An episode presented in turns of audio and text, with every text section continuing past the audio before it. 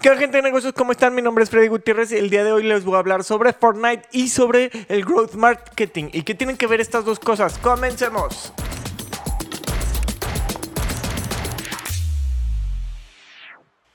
¿Cómo están, gente? Como ya les dije, el día de hoy les voy a hablar de dos temas muy interesantes con esta nueva mecánica que vamos a estar utilizando, en la cual voy a hablar de dos temas o diversos temas. En este caso, traigo dos temas muy interesantes y estos dos temas voy a estarlos dialogando en, un, eh, en el plazo que tenga que durar el video. Y si quieren ver una sección de cada uno, se van a estar subiendo cada uno de los videos por separado en unas de sus versiones más cortas para que los que no tienen mucho tiempo.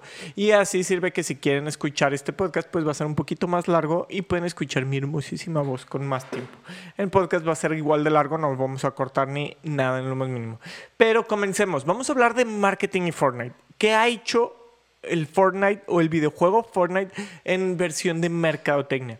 Primero tenemos que entender qué es Fortnite. Fortnite es un videojuego en línea en el cual es completamente gratuito y su modelo de negocios está basado en vender skins y bailes y, vestimentas para los personajes o logros que puedes generar en el, en el videojuego. Realmente no hay otra cosa en la cual genere y esto los ha hecho una de las empresas que más ha generado.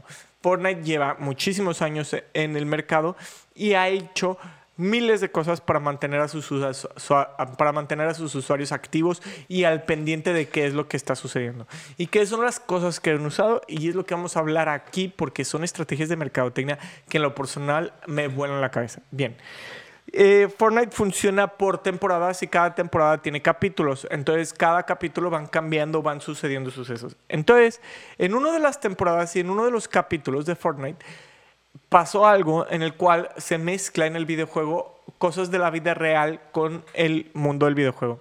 Y como el Fortnite, pues es muy inteligente en su estrategia de mercadotecnia, mandó estos objetos del Fortnite a la vida real. Entonces las personas pueden encontrar objetos del, mundo real en... en perdón, discúlpenme, podrían encontrar objetos del mundo de Fortnite en el mundo real y viceversa. Entonces, para esto, los, pusieron en lugares estratégicos donde fuera la gente que obtuvieron miles de millones de visitas y además de esto tenían personas ahí eh, dentro de, de los lugares donde les entregaban objetos que los hacía tener una búsqueda del tesoro, que al final la búsqueda del tesoro llevaba a un objeto del videojuego en la vida real que estaba en Londres. Este objeto era una lama o una alpaca que es muy representativa de Fortnite porque pues la matas y te dan objetos, ¿no? Después de esto, Fortnite no nada más decidió quedarse con esta acción y quedarse con algo súper sencillo, sino también tuvo el primer concierto digital antes de la pandemia, antes de que todos empezaran a tener sus ideas de conciertos digitales y de estas acciones, de cómo le hacemos para, para seguir estando activos y seguir presentes en un mundo en donde hay pandemia, bueno, Fortnite creó el primer concierto digital junto a Marshmello y esto volvió a Marshmello que fuera muy representante de la comunidad de los jóvenes y de los niños que juegan Fortnite, que en el promedio deben de estar entre los 8 hasta los 15, 16 años. Bueno, tengo 32 y juego Fortnite, ¿no? Pero este, esta activación fue muy importante porque introdujo música y le dice a, los usuarios y aparte pues posicionó a Marshmallow. Entonces esta sinergia que generan, que obviamente han de haber generado millones, fue muy, muy fuerte para los ingresos de Fortnite y Marshmallow porque te cobraban algo que se llama el pase y es un pase para ir a ver el concierto y este pase te incluía un skin del videojuego y aparte el concierto en la vida. Lo impresionante y lo más chido de esto es que pues el concierto es meramente digital. Lo programan una vez y lo pueden repetir mil veces. Entonces, eh, eh, pues es lo que logras, ¿no? Si generas cosas digitales o pueden ser replicables y aparte puedes generar cosas increíbles que no podrías hacer normalmente.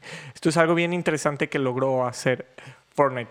Además de eso, ¿Qué más ha logrado Fortnite? Bueno, en uno de sus eventos, la gente estaba jugando y tenían que hacer, yo me imagino que fue una excusa porque tenían que hacer actualización del videojuego o algo. Y explota el mundo, llega un meteorito, explota y se crea un hoyo negro. Y en este hoyo negro se suspendió Fortnite por 72 horas yo creo que han de haber aprovechado para mantenimiento de servidores o X o Y lo que se les ocurra. Y en estas 72 horas entrabas a Fortnite y lo único que veías es un hoyo negro. Esto ocasionó que millones de personas entraran nada más a verlo y fue tan fuerte que los medios de comunicación masiva lo obtuvieron. Estas tres acciones son las más relevantes. Hay muchísimas más, pero estas tres son las que considero que son las más importantes y las más fuertes en cuanto a, a todos los movimientos que ha habido y todas las acciones que ha tenido Fortnite. Pero hay unas cositas más. Hay otros puntos que Fortnite ha colaborado con marcas y empresas que ni nos imaginábamos.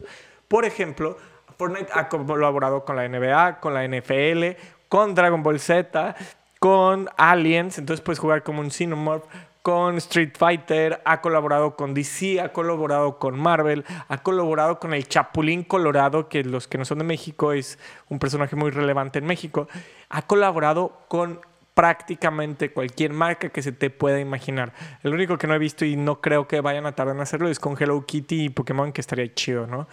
Este, y Fortnite no se va a quedar atrás. Debemos de recordar que viene Halloween y ya están preparando su anuncio para Halloween. Y ya anunciaron qué es lo que lograron.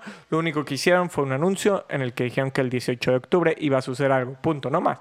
Ya no necesitas nada porque sabes que Fortnite siempre está proponiendo y haciendo cosas diferentes a nivel mercadotecnia, Fortnite ha propuesto muchísimas cosas y ha utilizado eh, mecanismos ya existentes, pero que no habíamos visto antes usados en videojuegos o en videojuegos de forma tan agresiva o tan popularmente.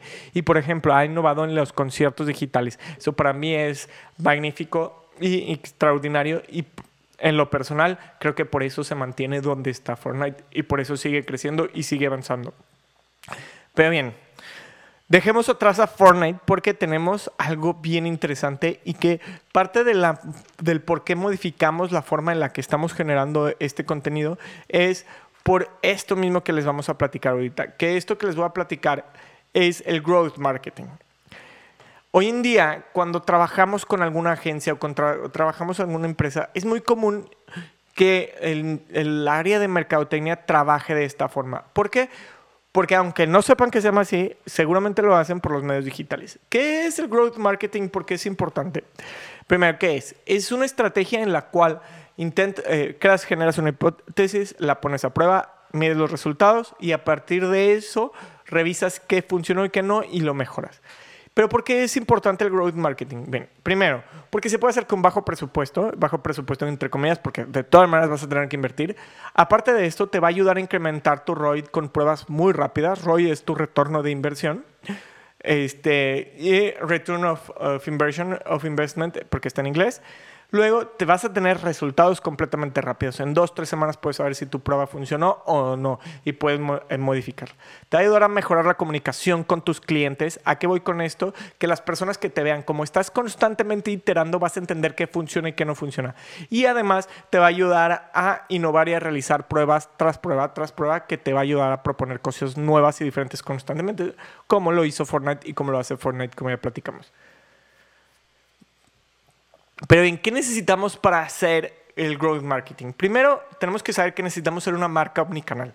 ¿Qué significa esto de ser una marca omnicanal? Bien, esto de ser una marca omnicanal se refiere a que cada medio de comunicación que manejas o medio de contacto que tienes con tu cliente, debes de tenerlo claro y debes de saber cómo funciona y cómo te vas a comunicar en eso y, ordenado. Además de eso, debes de tener claro tu embudo de ventas y este embudo de ventas pues debe estar bien estructurado, ¿no? Que el embudo de ventas funciona en múltiples ámbitos, tanto en las ventas como en la mercadotecnia. Y considerando en mercadotecnia, debes de considerar que el embudo de ventas tiene múltiples puntos en los cuales debes de estar, debes de estar cuidando este, el contacto con el cliente. Estos puntos que debes de estar cuidando pues es primero la atracción, la conversión, la decisión, la venta y la postventa en el punto que es la atracción, es cómo te ven, qué te van a ver, cómo van a estar haciendo, eh, contactando tu marca, cómo van a hacer su primer contacto contigo o su primer vista contigo. Después tenemos la conversión, que es cuando realizan algo junto a tu marca, ya sea darle un clic o ya sea contactarte o ya hacer algo.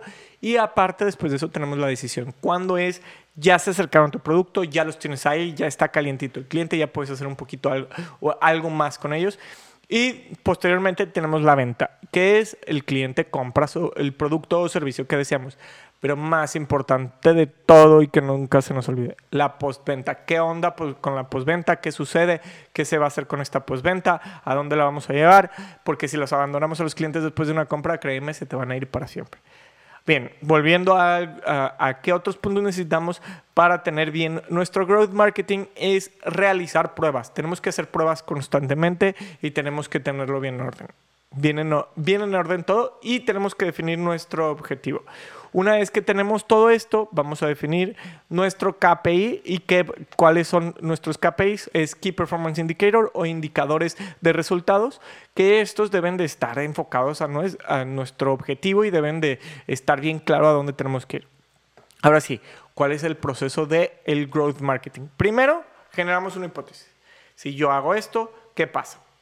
Esta hipótesis es como el medio científico, este proceso es como el medio científico, entonces empezamos con la hipótesis. Una vez que tenemos nuestra hipótesis, definimos nuestra, nuestra estrategia. ¿Cómo vamos a lograr con esta hipótesis, cómo vamos a lograr la estrategia? Definimos qué es lo que vamos a hacer, cómo lo vamos a hacer y cómo lo vamos a tener. Una vez que tenemos esa estrategia, definimos nuestras herramientas, qué herramientas necesitamos, qué herramientas vamos a utilizar y cómo lo vamos a lograr. Posteriormente, nuestro KPI. ¿Cuál va a ser nuestro KPI? ¿Qué vamos a medir? ¿Cómo lo vamos a medir? y, qué se va a significar un resultado. Una vez que esté esto, eh, tenemos, eh, ponemos la, estrategia en marcha y ejecutamos nuestra campaña. Teniendo nuestra eh, campaña ejecutada, tenemos que cuidar cada uno de los procesos y ver qué sucede. Si nos va bien, si nos va mal, si mejoramos, si empeoramos. Absolutamente cada uno de los puntos debemos de estarlo midiendo y tenemos que estarlo mejorando. Una vez que termina nuestra campaña y definimos qué funcionó y qué no, hacemos un análisis de los resultados de todos estos resultados, qué nos funcionó, qué no nos funcionó, a dónde debemos de ir, qué es lo que debemos de mejorar, qué es lo que debemos de empeorar. Debemos de entender todo esto y hacerlo rápido para poder generar una nueva hipótesis a partir de lo que aprendimos y volver a generar un nuevo objetivo y volver a empezar todo nuestro ciclo de, de el growth marketing.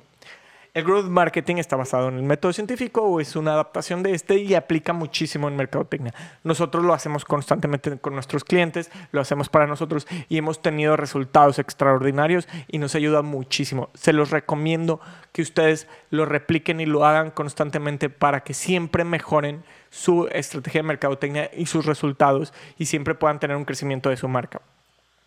Mi nombre es Freddy Gutiérrez. Me gustaría platicarles, me gustaría que me platicaran qué opinan de estos dos puntos, qué les parecieron, si quieren saber algo más específico de algunos de los dos puntos que les platiqué y si les gusta esta nueva metodología, que es un tiempo un poquito más largo, algo un poquito más interesante y podemos estar tocando más temas si le vamos a dar muchísimo más tiempo. Espero les haya gustado, se cuidan, recuerden seguirnos en cualquier plataforma como HeyBLNK, en podcast, nos escuchan en cualquier podcast y plataforma que deseen. Muchas gracias por escucharnos que tengan un buen día. Hasta luego.